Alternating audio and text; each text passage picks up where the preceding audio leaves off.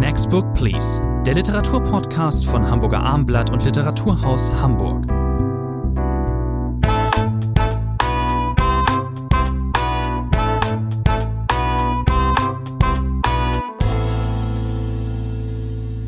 Herzlich willkommen zu Next Book Please, dem äh, Literaturpodcast von Literatur aus Hamburg und Hamburger Abendblatt. Mein Name ist Thomas André und bei mir ist Rainer Moritz. Wir sprechen heute wieder über vier Titel. In dieser dritten Episode über Alina Bronskis Der Zopf meiner Großmutter, über Colson Whiteheads Die Nickel Boys, über André de Richauds Der Schmerz und Ian McEwans Maschinen wie ich. Wir starten mit äh, der deutschen Autorin Alina Bronski, Der Zopf meiner Großmutter. Herr Moritz, diese titelgebende Großmutter, das ist eine ziemlich fulminante, erstaunliche Frau. Ja, und es ist vor allem wieder eine Großmutter, muss man sagen. Alina Bronski ist in gewisser Weise die Spezialistin für Großmütter in der deutschsprachigen Gegenwartsliteratur. Manche werden sich erinnern an Baba Dunjas Liebe. Das war ein großer Erfolg äh, von der Roman Alina, vorher. Der Roman davor, ein großer Erfolg von ihr. Eine Autorin, die äh, auch was sehr selten ist, einen eigenen Sound hat. Das heißt, wenn man zehn Seiten Bronski gelesen hat, hat man sofort das Gefühl, man erkennt diese Prosa wieder. Das ist so diese lakonische, witzige, kurze Form, einfache Sätze, scharfe Beobachtungen mit Melancholie gemischt. Und das ist ihr auch in diesem Buch, glaube ich, wieder sehr gut gelungen. Es ist eine klassische Bronski-Erzählung. Man muss vielleicht dazu sagen, die Autorin 1978 in Russland geboren. Wie Katharinenburg im Uralgebirge. Also weit, weit weg. Und dann ist sie als sogenannter Kontingentflüchtling mit ihrer Familie nach Hessen gekommen Darüber hat sie wiederholt schon geschrieben und das ist auch Thema dieses Buches. Dieses Wort Kontingentflüchtling, das kennen wir dann immer von diesen jüdischen Zusammenhängen. Das taucht eben auch im, im Buch auf, obwohl diese Großmutter ähm, die ist, glaube ich, eine, so kann man als Wahljüdin bezeichnen. Ihr Mann ist, ist Jude und sie hat ein durchaus taktisches Verhältnis äh, ähm, zum, zum Judentum, findet es schon okay, äh, eben als Kontingentflüchtling nach Deutschland gekommen zu sein und äh, äh, lästert da aber in alle Richtungen. Also sowohl äh, gegen äh, Juden als auch ähm, ähm, gegen Arier. Sie nennt es, sie nennt manche Deutsche arische Missgeburten und das zeigt eben schon, wes Geistes Kind diese Großmutter ist. Sie ist wirklich eine absolute Knallerfrau, nenne ich sie jetzt mal, nimmt kein Blatt vor dem Mund äh, äh, ähm, und ähm, ist sehr deutlich in ihrer Ausdrucksweise. Das ist auch ein Risiko, das Alina Bronski eingegangen ist in gewisser Weise, denn diese Großmutter, Sie haben es geschildert, ist natürlich eine Art Ekelpaket. Wie sie uns hier vorgestellt wird, eine furchtbare Person. Sie erzieht Maxine, das ist die junge Hauptfigur, das ist ein Junge, ihren Enkel, sie ist für ihn verantwortlich. Und die kommen eben zusammen mit ihrem Mann, den sollte man nicht vergessen, den. Großvater, der sagt sehr, sehr wenig, aber handelt dafür unterschwellig lässt sich sogar auf eine Liebesbeziehung mit einer Mu zentral, Musiklehrer ganz zentrale Geschichte mit einer natürlich. Musiklehrerin ein, sagt aber fast nichts im ganzen Roman. Und diese Großmutter, wie gesagt, das ist ein Risiko, weil sie ist eine ganz scheußliche Großmutter. Sie tyrannisiert äh, nicht nur ihren Mann, den sowieso, sondern eben auch ihren Sohn. Sie tut so oder behauptet, ihr Enkel. Sohn sei debil, sei gesundheitlich äh, schwer angeschlagen. Nennt ihn meinen Idioten und sagt, er dürfe bei äh, Süßigkeiten und Nachtischen doch nie mittun, denn das könne seine Bauchspeicheldrüse nicht ab. Naja, der arme Kerl darf also nie was Süßes essen, wird mein Idiot genannt und ist ansonsten auch ein, sagen wir mal, eher ein durchlässiger Charakter. Er ist, er nimmt wahr, er staut, er sieht mit staunenden Augen ähm, in die Welt. Muss dazu sagen, er mag seine äh, Großmutter dennoch. Man muss auch sagen, sie ist natürlich trotzdem eine sehr fürsorgliche Figur. Es wird nicht erklärt, wo sind die Eltern des Knaben eigentlich. Es äh, scheint die Mutter, also die Tochter, dieser Großmutter scheint äh, auf tragische ähm, Art und Weise ähm, ähm, abhanden gekommen zu sein. Die Mutter ist die Großmutter ist übertrieben fürsorglich eben auch aus diesen Gründen. Ähm, fürsorglich haben Sie sehr schön gesagt, Herr André. Man könnte noch ein bisschen weitergehen. Man könnte das moderne Wort der Helikoptergroßmutter die natürlich. Helikopternde Großmutter und die Amazone, die ihn alle an alle Seiten aus, äh, austeilt. Aber sie ist eben auch eine tragische Figur. Sie haben eben angesprochen den Chingis, den den Ehemann. Äh, ähm, den Großvater, den Ehemann dieser Großmutter, der ähm, dann eben äh, sich ein mehr als nur erotisches Techtelmechtel sucht mit einer anderen Eingewanderten. Und äh, das trifft die Großmutter dann doch hart. Wir, ver wir verraten da jetzt nicht zu viel.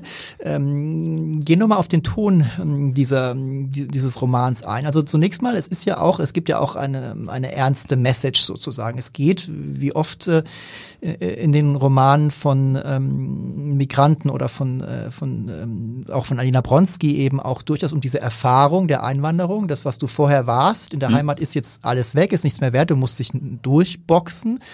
Du musst dich, musst dich anpassen. Davon handelt dieser Roman ja auch in irgendeiner Form. Diese Großmutter findet jetzt nicht unbedingt auch eher ein erfülltes äh, ähm, äh, Leben. Irgendwann gründen sie eine Ballettschule. Das ist dann nochmal so ein, so ein High. Aber letzten Endes, genau, also das strahlt schon so ein bisschen durch, diese, diese Migrationserfahrung.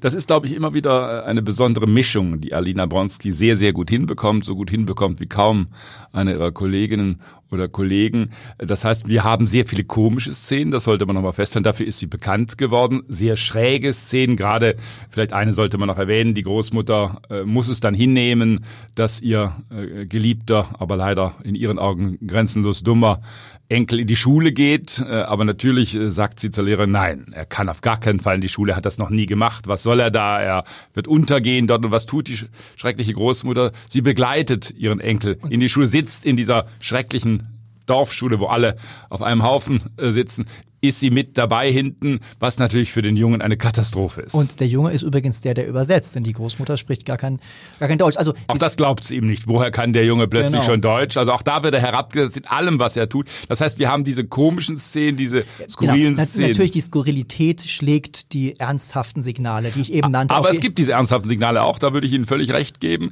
Das ist, glaube ich, äh, gerade auch die Kunst dieser Autorin, dass sie eben natürlich auch eine Melancholie ihren Texten einwebt und das gehört zu diesen Büchern genau genauso dazu wie diese schräge Komik. Abschließend trotzdem die Frage, ähm, diese schräge Komik, ähm, diese vielen Pointen und diese dieser Aplomb, dieser ähm, komische. Ähm, mir scheint es manchmal, als sei es ein bisschen zu sehr auf die auf die zwölf beziehungsweise anders ausgedrückt, jede Figur erfüllt ihre Funktion. Das hält sie aber davon ab, manchmal sich wirklich weiter zu entwickeln. Das, das es entwickelt sich eigentlich nur einer in diesem Buch und das ist der Enkel. Das ist so ganz interessant. Der macht eine Entwicklung in gewisser Weise durch. Die anderen Figuren verharren. Äh, natürlich gibt es da diese Liebesbeziehung, die wir nur andeuten wollen.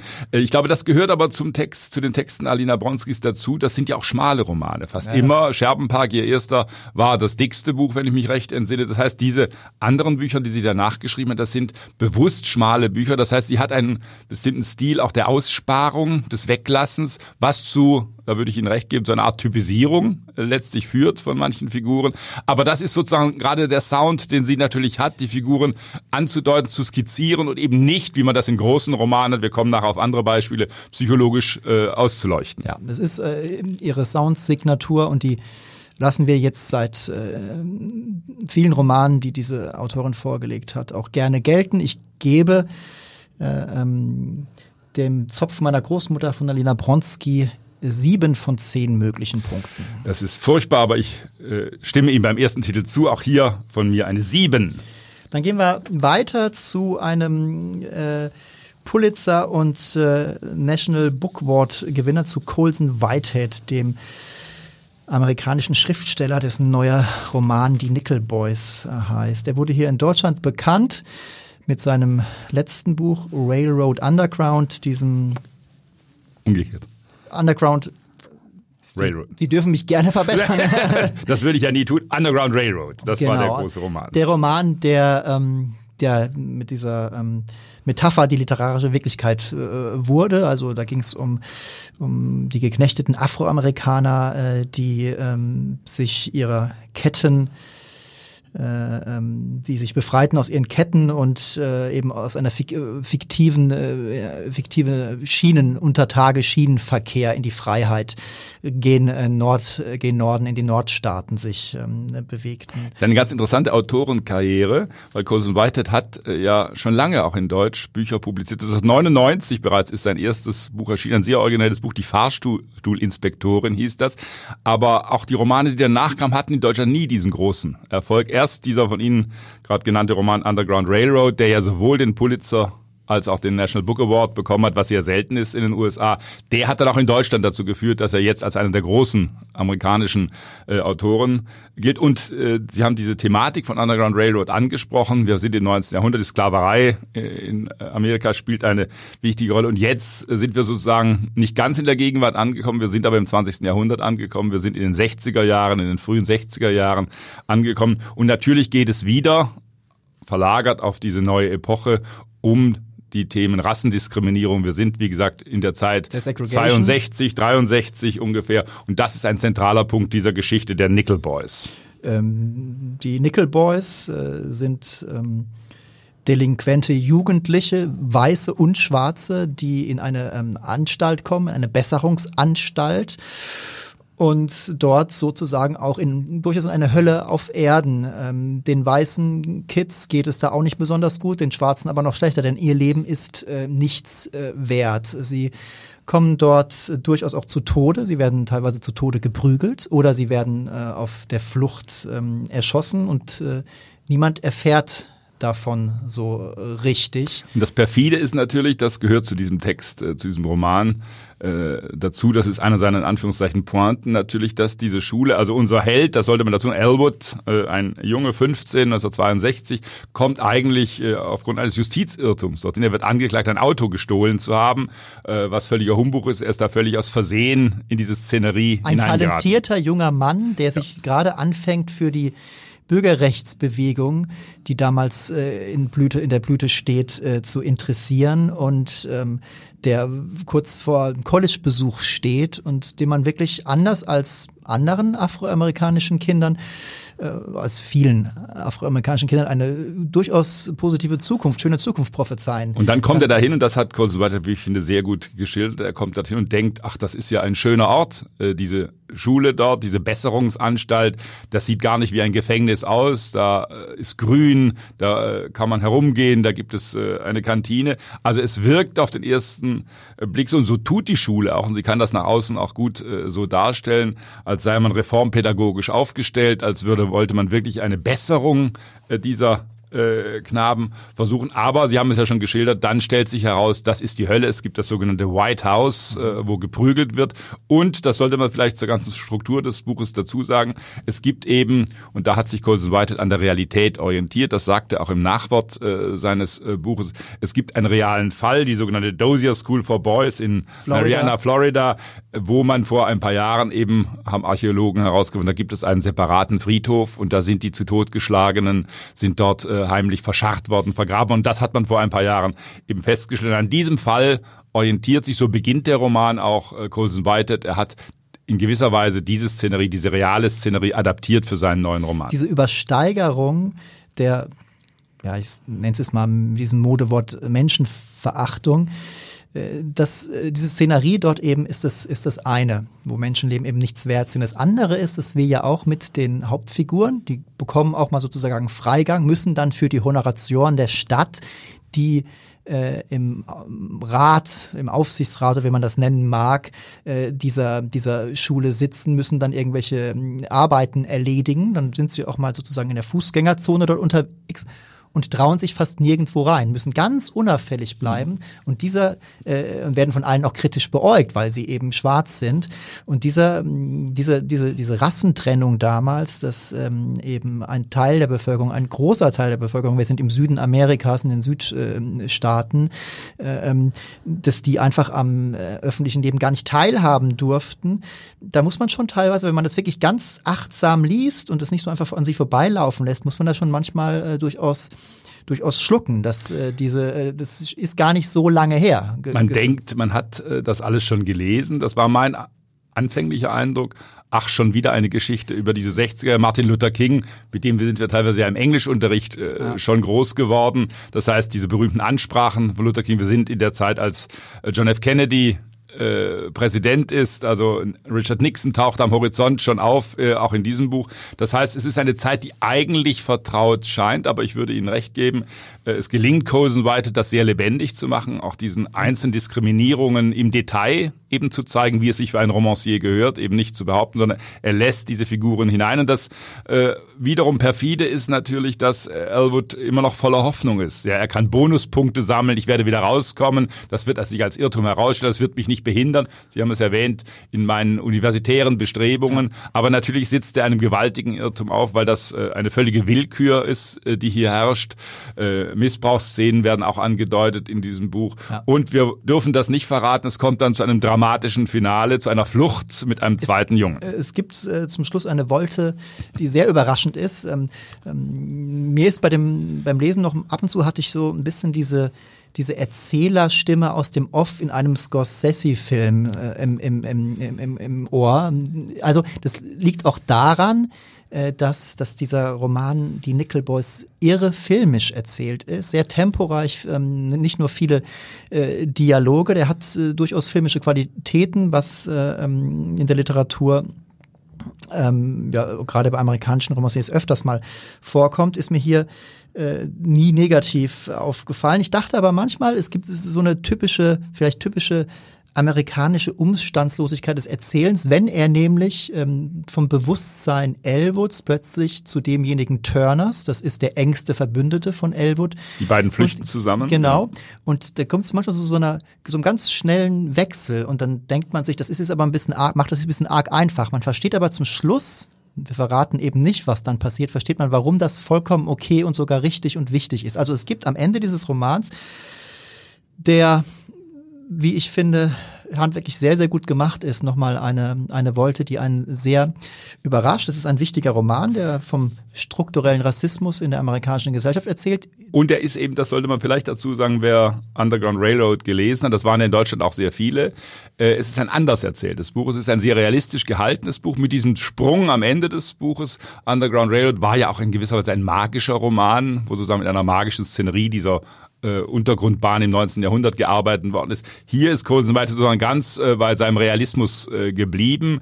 Äh, Sie haben die Erzählweise ja selber schon angesprochen. Also ein deutlich anders erzähltes Buch, aber mit einem Thema, das wiederum Bezüge hat zum letzten großen Roman. Definitiv. Wir halten auch noch fest, es ist äh, auch kein langes Buch. Es ist also knapp über 200 Seiten und äh, da wird aber auf diesem knappen Platz wird dieses wird ein besonders schmerzhaftes äh, Kapitel des afroamerikanischen, nein, nicht nur des, Afro, des Amerikas ähm, erzählt.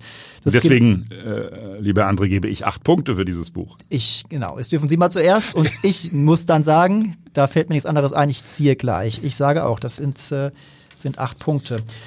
Ähm, wir haben, als wir uns, das ist der dritte Podcast jetzt, wir haben uns, ähm, wir baldowern da ja schon immer aus, welche Themen wir nehmen und Sie haben eigentlich schon äh, von der ersten Ausgabe an hatten sie immer wieder den Namen André de Richaud ins Rennen Geschickt, ja, ich habe immer eine gewisse Schwäche äh, auch für Entdeckung. Das heißt, Verlage, die etwas ausgraben, die merken, wir haben in der Literaturgeschichte vielleicht bestimmte Bücher übersehen.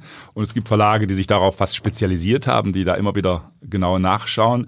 Und der Dörlemann Verlag in Zürich hat äh, André de Richaud in der Tat ausgegraben, ein Autor, den wahrscheinlich in Deutschland vorher kaum jemand kannte. Ich selber bin auch, muss ich sagen, vor ein paar Jahren durch Zufall auf ihn gestoßen. Ach, ich Sie kannten ihn, ihn schon?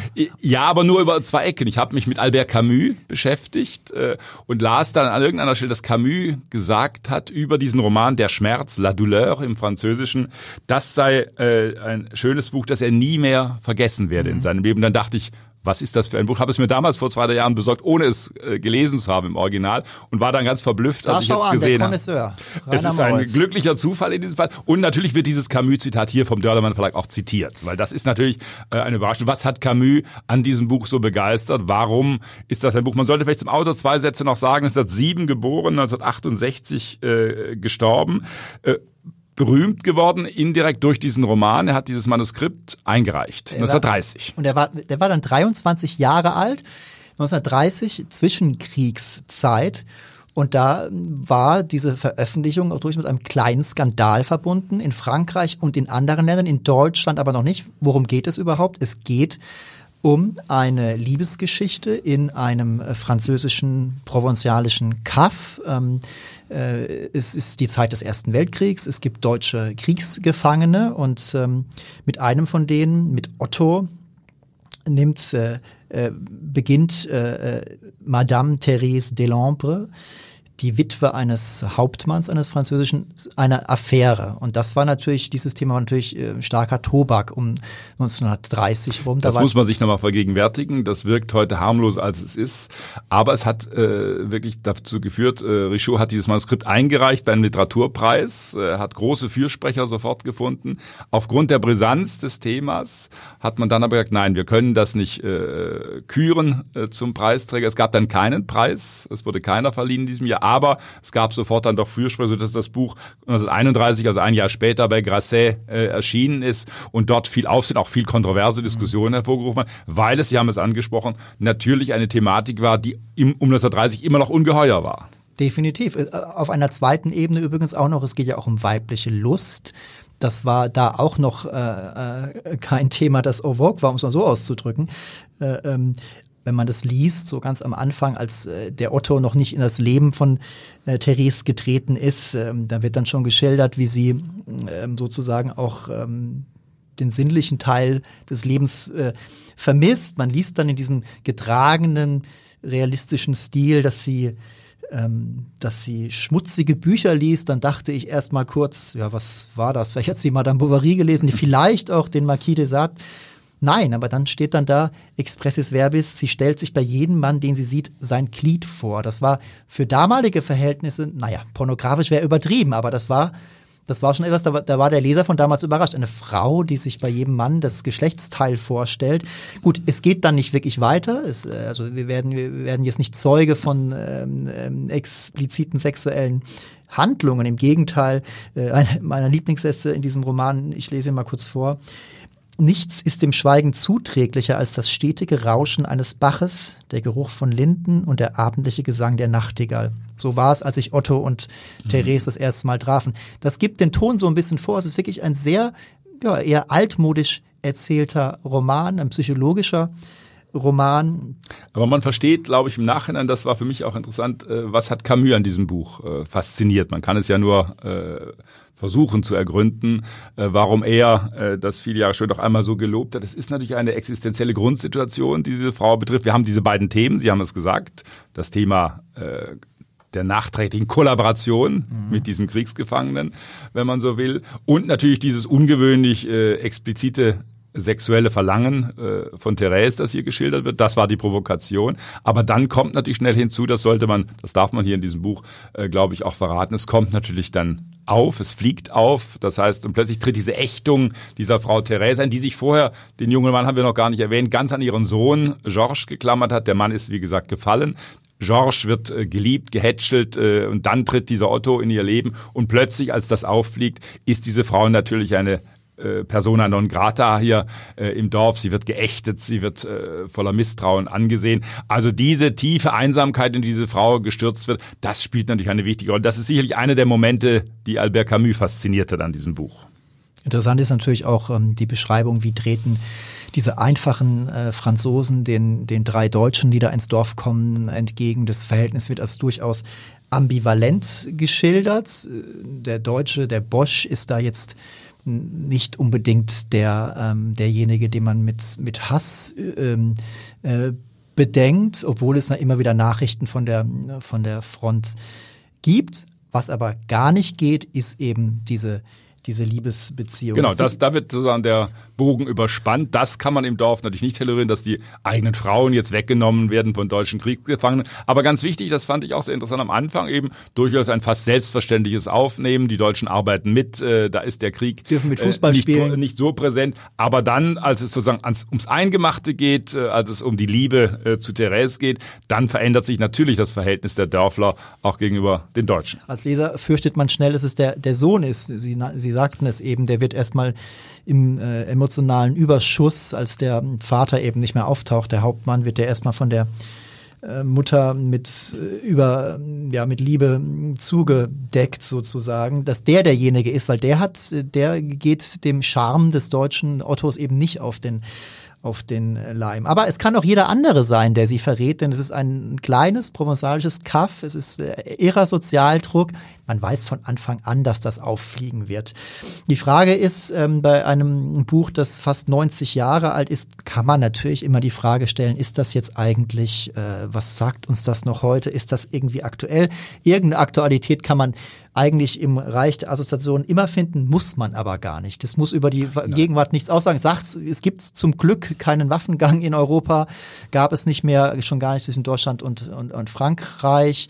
Äh, ähm, aber es sind ja Grundthemen, die André de Richaud anspricht, es sind Grundthemen, äh, der Tod des Geliebten, das Verlassensein, die Einsamkeit, äh, das sich stürzen auf das eigene Kind als Kompensation, Sie haben es äh, gesagt. Also es gibt natürlich, äh, das ist auch so herausgearbeitet, Szenen, die natürlich fest verankert sind in der historischen Zeit, die äh, de Richaud schildert, aber natürlich, das wäre sonst ein schlechter Roman, äh, wenn er uns nichts mehr zu sagen hätte nach 90 Jahren. Dann hätte der Döllemann ihn auch nicht nochmal ja. ausgegraben. Also Ihre, Ihre Entdeckung oder Wiederentdeckung in diesem Jahr, Herr Moritz, André de Richaud, der Schmerz, Sie dürfen es auch zuerst bewerten.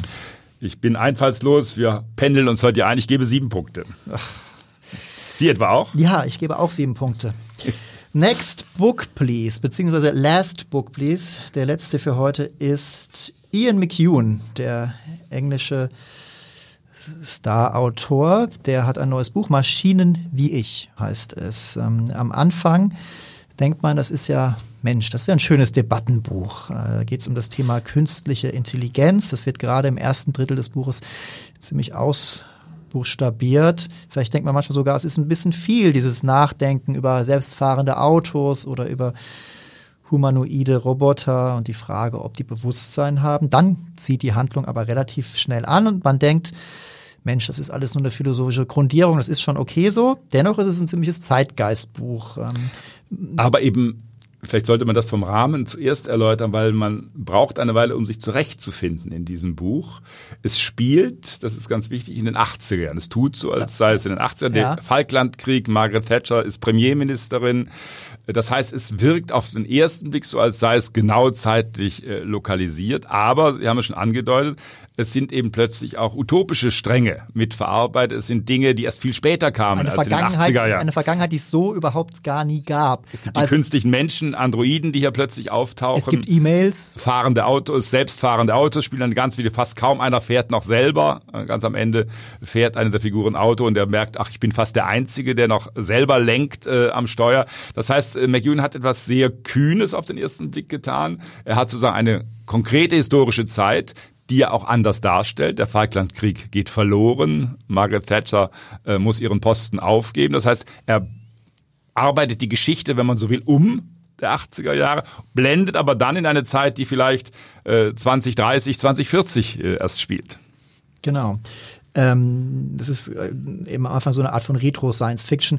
Vielleicht ist der, wird ihm daran auch gefallen haben, dass er, dass er so Alan Turing, den den ähm, Computer Auch das ist ein Anachronismus. Turing ist in den 50er Jahren elend äh, gestorben und lebt jetzt Der noch. durfte weiterleben, der war ähm, natürlich äh, befasst mit all den technischen Neuerungen und wird auch beschrieben als jemand, der mit dem ähm, Silicon Valley, im Silicon Valley sozusagen reich ähm, geworden ist, war auch befasst mit diesen Robotern, die hier eine Rolle. Es gibt 25 äh, ähm, humanoide Roboter, und einen von denen schafft sich eben Charlie an. Das ist so mehr oder weniger die Hauptfigur dieses Romans, eine Art Slacker, ein verurteilter Steueranwalt, der Kleinstgewinne mit Aktien macht, lebt, lebt bescheiden.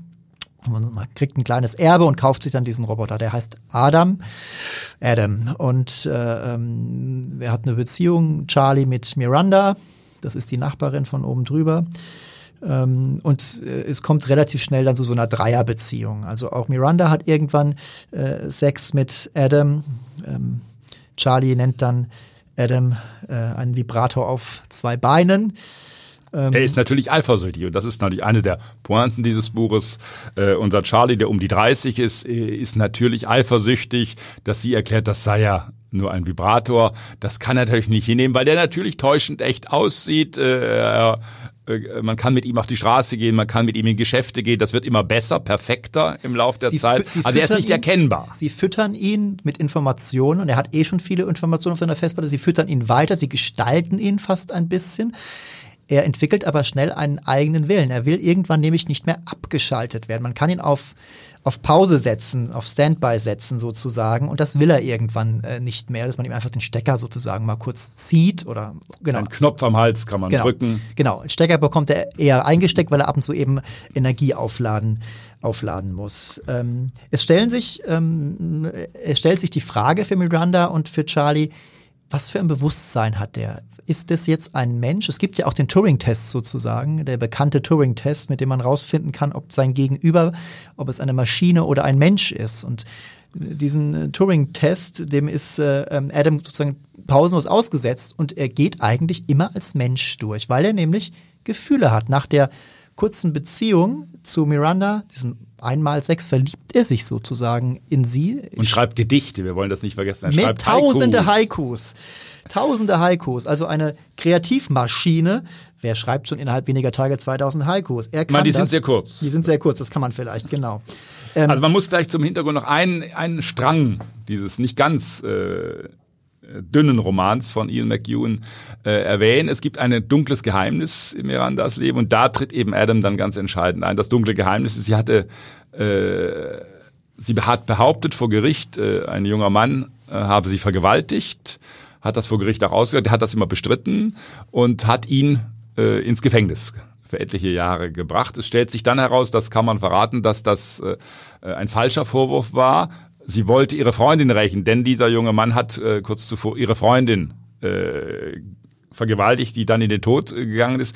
Dafür ist er nie angeklagt worden und sie will das rächen jetzt. Deswegen hat sie diesen Mann ins Gefängnis und das kommt allmählich raus, weil dieser junge Mann aus dem Gefängnis entlassen wird. Man hat Angst, er will sich jetzt revanchieren, er will Miranda umbringen. Genau. Und plötzlich, und das ist ganz entscheidend, äh, hat Adam dazu auch Meinungen. Und das ist ein, ein Knackpunkt dieses Buches. Äh, was äh, kann künstliche Intelligenz? Was kann dieser Roboter? Er über- Denkt er anders als die Menschen? Hat er moralische Er Kategorien? sie, er überholt sie Genau. sozusagen moralisch. Und das ist das eigentliche Problem. Irgendwann müssen sich Miranda und Charlie nicht mehr Gedanken machen, ist das jetzt einer von uns oder nicht? Sie schließen ihr sogar ins Herz. Das ist, äh, sie nehmen ihn also klar als Menschen wahr, sondern es geht nur noch darum, dass er mit seinen hohen moralischen Ansprüchen die beiden mächtig in die Bredouille bringt. Und das wird von Ian McEwan ähm, sehr geschickt alles ähm, in Szene gesetzt. Sie sagten, es ist ein langer Roman. Er ist, äh, wir müssen jetzt mal offen sprechen, lieber André. Er ist mir viel zu lang. Er ist, äh, Medjun hat sich ja seit einigen Jahren vorgenommen, quasi Themenromane äh, Mhm. zu schreiben. Er nimmt sich, man hat das Gefühl, er nimmt sich bestimmte Themen, gesellschaftliche Themen wie hier auch Mhm. Äh, vor sagen, ja. und die werden nun abgearbeitet. Da wird eine Story äh, erfunden. Äh, mich hat das in diesem Buch äh, nicht überzeugt. Das ist mir viel zu lang. Endlich mal ein großer Dissens zwischen uns. auch dieses Setting, was verändert er an der Geschichte der 80er Jahre, dass das auch noch hinzugeführt wird. Mir hätte das Thema der künstlichen Intelligenz völlig Es gereicht. Ist, das ist eine Spielerei. Ich frage mich auch manchmal, ob das ein bisschen einfach nur historische Tapete ist oder eben ihm die Möglichkeit gibt, diese Sa- Sache mit Alan Turing, dass er sich vor dem ähm, verneigen kann, vor seinem britischen Das ist ja Landsmann. doch ganz nett. Er, er, nennt übrigens, ich bin da immer als, äh, als Deutscher ein bisschen, er nennt Konrad Zuse überhaupt nicht, der, der, den, den deutschen Computerpionier. Egal.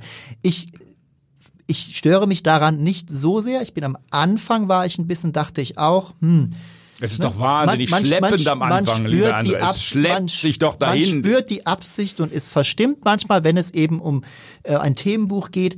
Aber ja, aber bei McEwan sind das eigentlich nie billige Manöver. Man merkt wirklich das Interesse und so eine ganz billige Gegenwartsgeilheit hat er eigentlich nicht nötig. Ich gebe Ihnen recht, das ist am Anfang, sagte ich ja auch, es ist wirklich auch ein bisschen zu schleppend. Aber Man möchte Adam viel schneller aufladen, Aber- als es äh, Charlie tut aber am, am Ende ist das, ähm, geht es sich mit diesen, was sind das, 400 Seiten, ich habe es noch als im Rahmen empfunden, weil mich eben dieses, äh, dieser, diese dubiose Vergangenheit Mirandas, ähm, dann die seltsame Stellung, die der Adam irgendwann einnimmt, äh, dann doch schon sehr interessiert. Und es gibt ja auch durchaus spannende Szenen, wo Miran- Miranda wieder auf diesen, auf diesen Vergewaltiger trifft. Äh, das ist alles schon, und ähm, nun bin ich auch ein bisschen McEwan-Fan sozusagen. Vielleicht kriegt er deswegen von mir auch noch ähm, Aber lesen Sie doch mal äh, jetzt mal zum Spaß an der Freude Abbitte oder Saturday, frühere Bücher von Ian McEwan, dann werden Sie einen großen Unterschied merken. Er hat sich jetzt offensichtlich diese Themen vorgenommen, um eine gewisse Stoffart Armut auch zu überwinden. Das sind von der literarischen Qualität äh, deutlich bessere Bücher. Sind es wahrscheinlich auch, aber ich bin gespannt, äh, wer das Thema ähm, äh, künstliche Intelligenz denn ähm, noch zukünftig besser in Szene setzen. Wie gesagt, es ist, es ist ein Themenbuch, aber es geht auch um menschliche, menschliches allzu menschliches. Und das, das verbindet, rührend, wie Sie das sagen. Das verbindet er doch ganz gut. Und jetzt werden wir uns halt endlich mal unterscheiden. Ich gebe diesem ähm, Buch dennoch ähm, starke sieben oder schwache acht. Ich gebe ihm starke sieben Punkte. Ich gebe dem Buch, weil es, ich würde sagen, Sie haben die einzelnen Szenen angesprochen, weil es doch 50 Seiten große Szenen enthält, vier Punkte. Na gut, da sind wir dann doch ein bisschen unterschiedlich. Das war Next Book Please, die ähm, dritte Ausgabe. Vielen Dank fürs Zuhören und wir wünschen Rainer Morris und ich beide gutes Lesen.